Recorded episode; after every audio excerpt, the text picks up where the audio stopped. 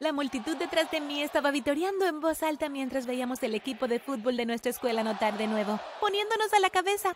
Estaba ocupada, animada y cantando con mis colegas porristas cuando sentí que alguien me tocaba el codo. Me di la vuelta y vi a Derek, uno de los chicos más populares de la escuela. No era un jugador de fútbol, solo era un chico rico y brillante. Charlamos un rato hasta que me invitó a salir. Le dije que sí porque era muy lindo y encantador. Me reí cuando lo vi regresar con sus amigos y ser molestado.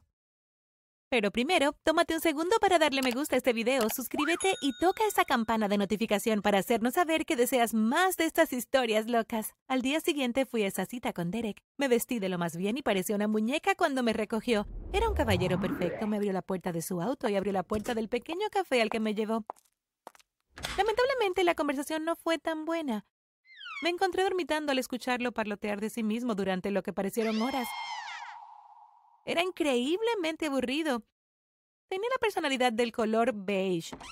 Finalmente me preguntó sobre mí y estaba hablando con él sobre mis películas de terror favoritas cuando tuvo el descaro de decir Wow, no eres como las otras chicas, ¿verdad?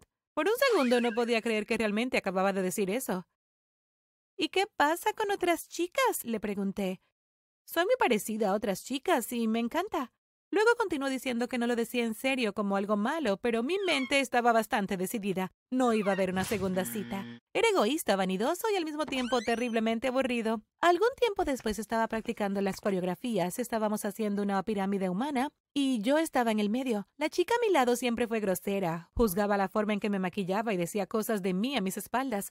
La chica que iba a la cima estaba subiendo cuando la chica que estaba a mi lado me dio un codazo en el brazo, haciendo que me doblara el codo y que se derrumbara la pirámide. Cuando estábamos todas adoloridas en el piso, ella tuvo el coraje de decir, Ofelia, ¿qué demonios? Fue culpa tuya. ¿En serio? ¿Qué pasa con estas personas? Inmediatamente me puse de pie y la señalé diciéndole en la cara todo lo que siempre me hacía y que yo siempre me hacía de la vista gorda. Las chicas se quedaron con los ojos muy abiertos, algunas visiblemente disfrutando del drama cuando llamé a esa chica. Luego se puso de pie también, se quitó los pendientes de aros, que de todos modos no debería haber usado durante la práctica, y se pavoneó hacia mí, solo para empujarme como un niño de seis años en un patio de recreo. Yo, por supuesto, la empujé hacia atrás, y pronto estábamos peleando en el piso. Cuando el entrenador y la directora nos separaron, las dos estábamos tirándonos del pelo, pero luego sus extensiones se salieron por completo. Ella fingió que le dolió, pero le dije, oh, por favor, apenas estaban pegadas a tu cabello. Todos podrían decir que estaban mal puestas. Como fui la única que hizo daño, aunque fuese mínimo, fui a la que castigaron. Tuve que quedarme después de la escuela y trapear los pisos de algunas aulas y el pasillo principal durante dos semanas. Una de las señoras de limpieza me entregó un balde y un trapeador tan pronto como terminó la escuela, y cuando las aulas estaban vacías comencé a trabajar. Sinceramente no me importaba trapear, lo único que me molestaba era que la otra chica no fue castigada. Me puse los auriculares y bailé mientras limpiaba las aulas.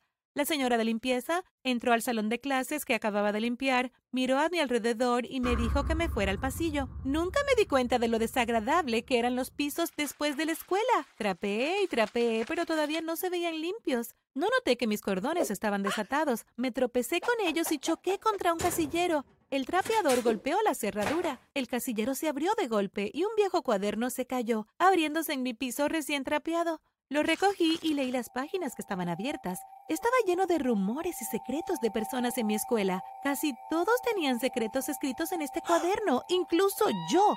¿Cómo supo el propietario la vez que me atraganté con una mosca mientras animaba? De repente me hizo clic. Verás, mi escuela era casi normal, pero hace un par de semanas empezaron a hackear los parlantes de la escuela y a cada momento se anunciaban secretos y rumores al azar. La cantidad de estudiantes que se cambiaron de la escuela o fueron expulsados y los maestros que fueron despedidos fue increíble. Una vez una maestra de matemáticas se quebró en clase cuando el altavoz expuso que estaba embarazada del bebé de director, que era casado. Digamos que tenemos un nuevo director y un maestro de matemáticas nuevo ahora. El cuaderno era una locura igual. Supuse que pertenecía a quien hackeaba el altavoz. Lo metí de nuevo en el casillero y escribí el número del casillero en mi teléfono para no olvidar cuál era. Tenía un plan para terminar esto.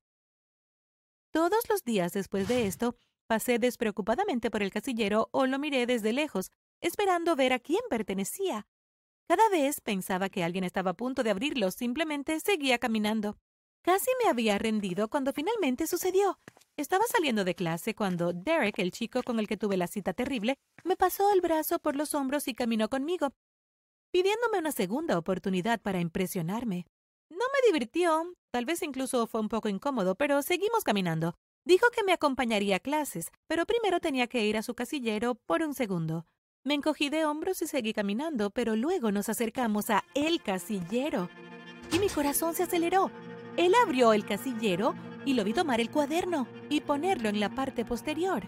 Me quedé con los ojos muy abiertos, sin creer que él fuera el que arruinaba la vida de las personas. ¿Qué? me preguntó cuando notó que estaba mirando. Nada, solo me quedé tildada, le dije. Ese día después de la escuela me apresuré a limpiar las aulas para poder ir al pasillo.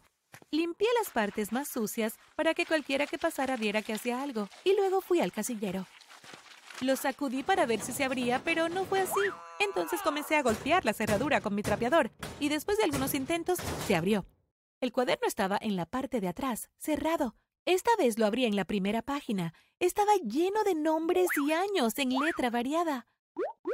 Deben haber sido sus dueños. Empecé a hojearlo y se hizo evidente. El cuaderno pertenecía a un estudiante de último año de esta escuela, y cuando se graduaron se lo pasaron a otra persona. También vi que los dueños anteriores eran mucho peor que Derek. Uno de ellos escribió en detalle cómo arrojaron un montón de insectos a la comida de la cafetería y enfermaron a la gente. Y otro escribió cómo condujeron el automóvil de un estudiante hacia un lago. Algunos de ellos hicieron cosas bastante malas. Lo que me asustó del cuaderno fue que algunas páginas decían cosas como si lo consigues, quema este libro o se apoderará de ti, como si el libro tenía algún tipo de maldición. Cerré el libro y lo metí en mi bolso antes de continuar trapeando. En mi viaje en bicicleta a casa seguí pensando en el libro y en Derek. Había hecho cosas muy malas. Había despedido maestros y humillado a los estudiantes, pero los propietarios anteriores eran peores. Y honestamente, él hacía mucho bien por la escuela. A menudo recogía basura o era voluntario en eventos, enseñaba a los niños y se sentaba en el hogar de ancianos para entretenerlos un poco. Estaba en conflicto porque parte de mí quería que fuera castigado por lo que había hecho a la gente, pero una parte de mí no estaba segura de que merecía un castigo. Al día siguiente fui a la escuela todavía con el cuaderno en mi bolso. Vi a Derek en clase. Se veía diferente. Sus ojos tenían bolsas debajo de ellos y su cabello estaba desordenado. Estaba temblando ligeramente y si hablaba lo hacía muy fuerte. Él daba miedo.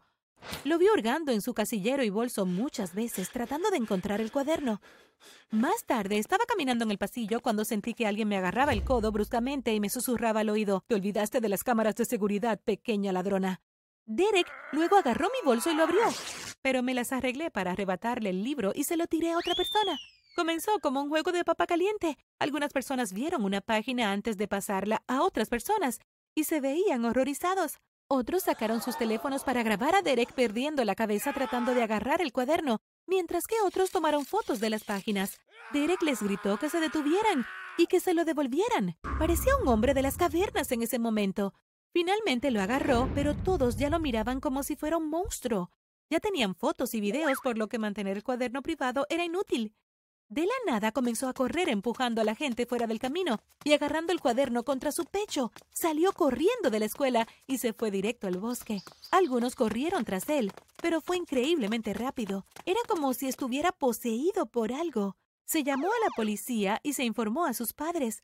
Organizaron un grupo de búsqueda, así que todos salimos de la escuela y fuimos a buscarlo. Mi corazón latía increíblemente rápido. Mi nivel de azúcar en la sangre era bajo, así que me comí una barra de cereal mientras caminaba por el bosque con el equipo de animadoras. Podía escuchar a la gente susurrar sobre mí. Pensaron que era mi culpa. Pensaron que había roto al chico dorado de la escuela. Luego vimos un poco de papel en un arbusto. Alguien había escrito, quémalo. Uh, eso es sangre. La chica con la que me peleé chilló, pero alguien dijo, cállate, Heather, y ella de hecho se cayó.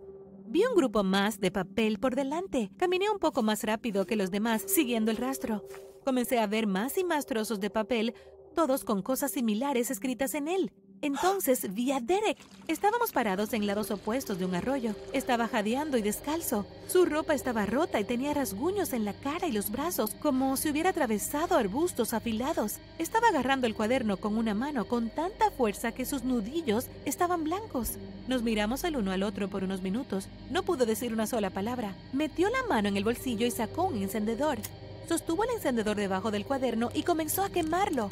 Escuchamos a mi escuadrón de animadoras acercarse a lo lejos, gritando mi nombre. Se movió como un ciervo cuando escucha un sonido en la quietud y dejó caer el libro sobre las hojas secas. Luego corrió más rápido que nunca lejos de mí y del cuaderno. Algo me empujó a correr por el arroyo sin importar resbalarme o mojarme y comencé a pisotear las llamas para extinguirlas. Agarré el cuaderno parcialmente quemado y una fuerza parecía traerme. Escuché voces provenientes de él. Había algo siniestro al respecto. Salí de ese trance y lo arrojé lejos al arroyo para que el agua se lo llevara. Mi equipo de animadoras corrió hacia mí, contentas de ver que estaba bien. Vieron que estaba molesta, así que todos volvimos a la escuela. Grupos de personas de nuestro pueblo se turnaron para buscar a Derek en el bosque, pero se había ido. No se encontró ni un rastro de él. Desapareció en el aire.